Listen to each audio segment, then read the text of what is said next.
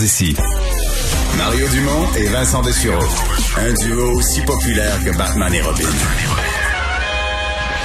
Cube Radio. C'est le moment de parler sport. Jean-François Barry, bonjour. Bonjour, messieurs. Comment allez-vous? Ça va très bien. tu nous parles toi aussi d'élections américaines. Tu nous parles des athlètes, des gens du monde du sport qui ont tenu dans les deux camps d'ailleurs à se faire entendre.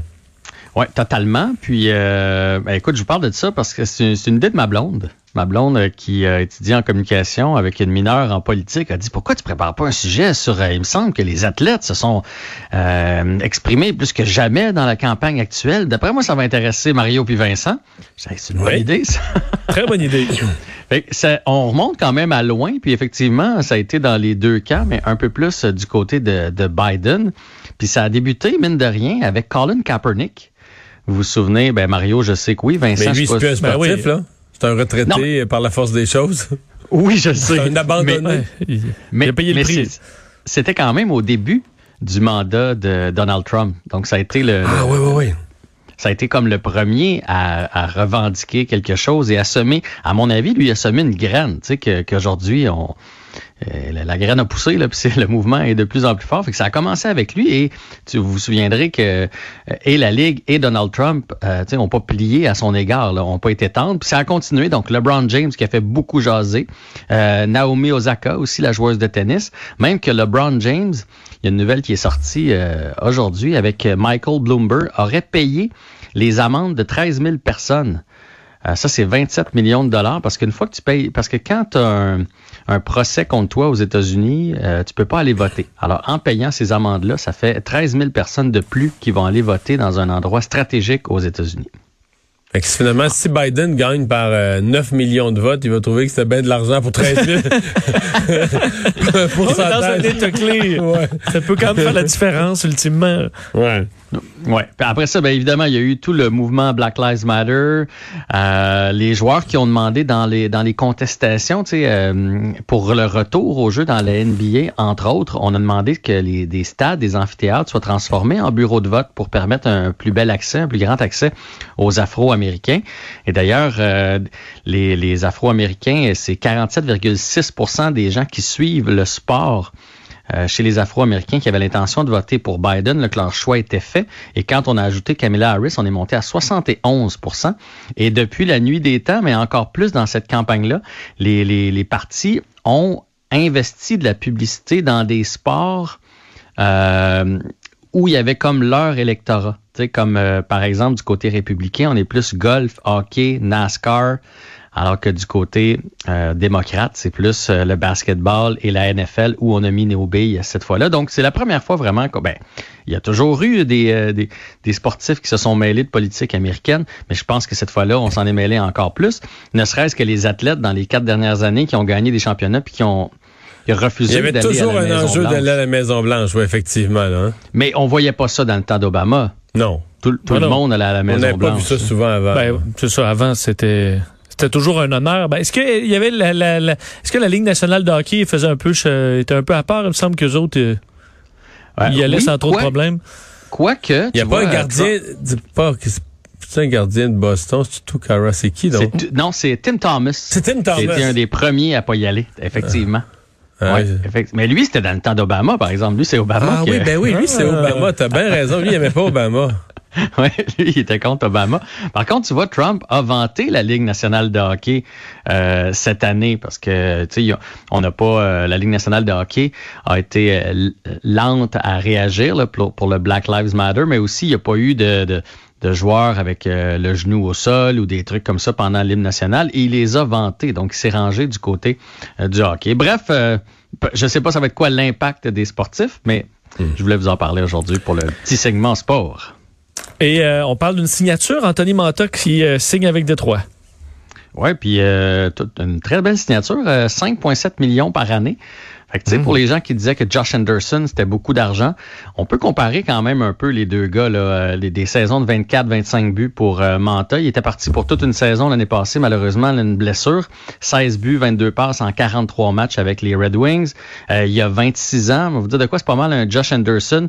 Et il a été blessé lui aussi, fait que probablement aussi, bon, on se, questionne sur son retour, comment, parce que ce qui, ce qui m'étonne de Manta, c'est qu'il a signé seulement pour 4 ans. Euh, il y a 26, ça va l'amener à 30. Généralement, quand les joueurs de 26 signent, c'est quasiment un contrat maintenant. La mode, c'est un contrat presque jusqu'à la fin de leur carrière. Sinon, tu peux, sinon, t'es mieux de signer pour un an ou deux en étant confiant que tu vas avoir la saison de ta vie, la 27, 28, puis là, tu, là, tu signes ton long contrat jusqu'à 35.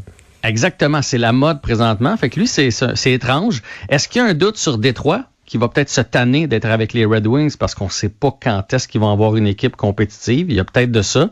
Il y a peut-être aussi que Détroit voulait pas y donner. Puis avec la, avec la COVID puis la pandémie, là, euh, je pense que tout le monde dans la vie qui se fait proposer un contrat de quatre saisons avec plusieurs millions de dollars va dire oui. Hein? tout le monde veut assurer son avenir. mais c'est quand même pas euh, traditionnel. Prenons Josh Anderson. Il a signé ici euh, pratiquement jusqu'à la fin de sa carrière. Là. Il, va être, il va être rendu pas mal vieux à la fin. Fait que lui, à 30 ans, logiquement, s'il y a des bonnes saisons, pourrait signer un autre contrat de 3-4 années. Peut-être que c'est ce qui se dit aussi, parce que cette année, il aurait atteint 30, 35 buts facilement. Euh, il aurait été proche des 40. Donc, logiquement, mettons un compteur de 35 buts, euh, c'est plus 8-9 millions. Fait que c'est peut-être ce qui se dit. Quatre années encore, quatre années pour, euh, pour vraiment me faire valoir puis aller chercher le, le gros, gros, gros contrat. Quoique à 22,8 millions de dollars, euh, c'est quand même pas si mal. quand même. Là. Ben, t'assures ton avenir, puis celui de tes enfants, puis d'après moi, celui de tes petits-enfants aussi. Euh, Parle-moi de l'impact en CONCACAF. Oui, ben je voulais savoir si euh, qu'est-ce que vous pensiez de ça, si c'est pas un peu un cadeau empoisonné euh, pour les joueurs, parce que là, je vous, je vous remets en contexte. L'impact, c'est classé pour la CONCACAF dans la Ligue des champions en 2019. Là. En 2020, on a déjà perdu notre place. Vous vous souvenez les matchs contre Toronto, Vancouver. Fait que là, ça n'a rien à voir avec cette année. C'est ça, c'est le classement de l'année d'avant. Puis c'est pas le classement dans la saison régulière, c'est le, classement de la Ligue des champions. Et au mois de février, euh, ou tout juste à début du mois de mars, on a eu le temps de jouer le match aller contre le Olympia, le CD Olympia, pour, euh, qui représente le Honduras. On a perdu 2 à 1. Il reste le match retour. Bang, la COVID arrive. Et là, ils peuvent pas finir ça. Donc là, il faut aller jouer au Honduras. Mais là, en fait, non, ils voudraient jouer ça dans une bulle. Donc, toutes les équipes restantes, ils iraient jouer ça dans une bulle du 15 au 22 décembre prochain. Mais là, les, les, joueurs de l'Impact, là, ils viennent de passer plein de temps au New Jersey, loin de chez eux. On les a entendus cette semaine dire qu'ils commencent à être tannés et qu'ils ont hâte que la saison finisse. Imagine s'il fallait qu'ils se classent en série.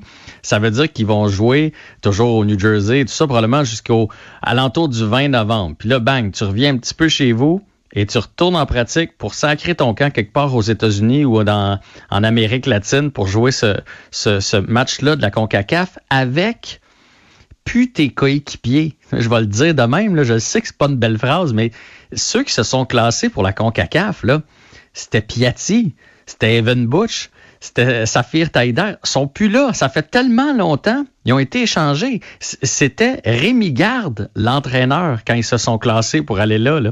C'était pas Thierry Henry. Fait que c'était un peu bizarre d'aller défendre ton équipe, défendre les honneurs avec plein de gars qui étaient là lors du match numéro 1 contre le Honduras et pas contre le match, tu sais, qui seront pas là dans le match numéro 2. À mon avis, si l'impact y va, ça va, ils vont ne faire que passer. Je suis pas sûr que le moral va être bien, bien là puis l'envie de gagner non plus. Ça va pas vraiment bien l'impact, là. À tout point de vue, là. Ben, ça, on essayait de raconter l'histoire de l'impact des dernières semaines comme un conte de fées, ça serait rough, là, non? Ça, eh, mais hein? Puis là, euh, j'écoutais des experts à propos de l'impact. Il y a le fameux mercato, là, où est-ce que tu peux aller chercher des joueurs en Europe. Et puis, on va avoir besoin de ça. Sauf que là, avec la COVID, ça risque de compliquer tous ces transferts. Fait que je sais pas comment l'impact va faire pour s'améliorer sur le terrain pour l'année prochaine. Euh, ça va prendre des tours de force de M. Renard et de M. Henry, mais je, continue à dire que c'est, il y a rien, il y a pas de sport au Québec présentement. Il y avait tellement une belle porte ouverte cette année pour, euh, pour aller chercher des supporters puis qu'on soit devant notre téléviseur quand l'Impact joue. Là, dimanche, là, dimanche, l'Impact va jouer sa survie, à savoir s'il rentre en série ou pas. Avez-vous mis ça à votre agenda? Non, ben il y, a quelque chose qui se passe pas, c'est sûr, avec l'Impact. Il y a, il y a pas, il y a pas de, joueurs qui accrochent les gens. Il y, a quelque chose qui même le marketing, l'équipe, on dirait qu'il était meilleur avant, là. Ben, on dirait qu'ils ont, pour cette année, moi, l'impression que j'ai eue, tu sais, puis ils ont échangé deux, deux places dans leur équipe. Là, je trouve ça tellement compliqué, le soccer. Ils ont échangé des places de joueurs euh, euh, étrangers à des équipes en échange de 50 000 je me souviens pas des deux formations. Là. Donc, ils ont pris, fait que les autres, mettons, au lieu d'avoir trois joueurs étrangers, ils ont le droit à quatre, puis ils nous ont donné 50 000 pour avoir notre joueur étranger. Fait que, ça en dit long sur ce sur la vision qu'on a de cette saison-ci. Là, quand tu as l'impression que l'organisation a lancé la serviette, ça doit être difficile pour les joueurs de se motiver et pour les partisans de. C'est un peu un peu dur de dire. Ouais, moi, cette année, cette année, il croit. Cette année, on va se rendre jusqu'au bout.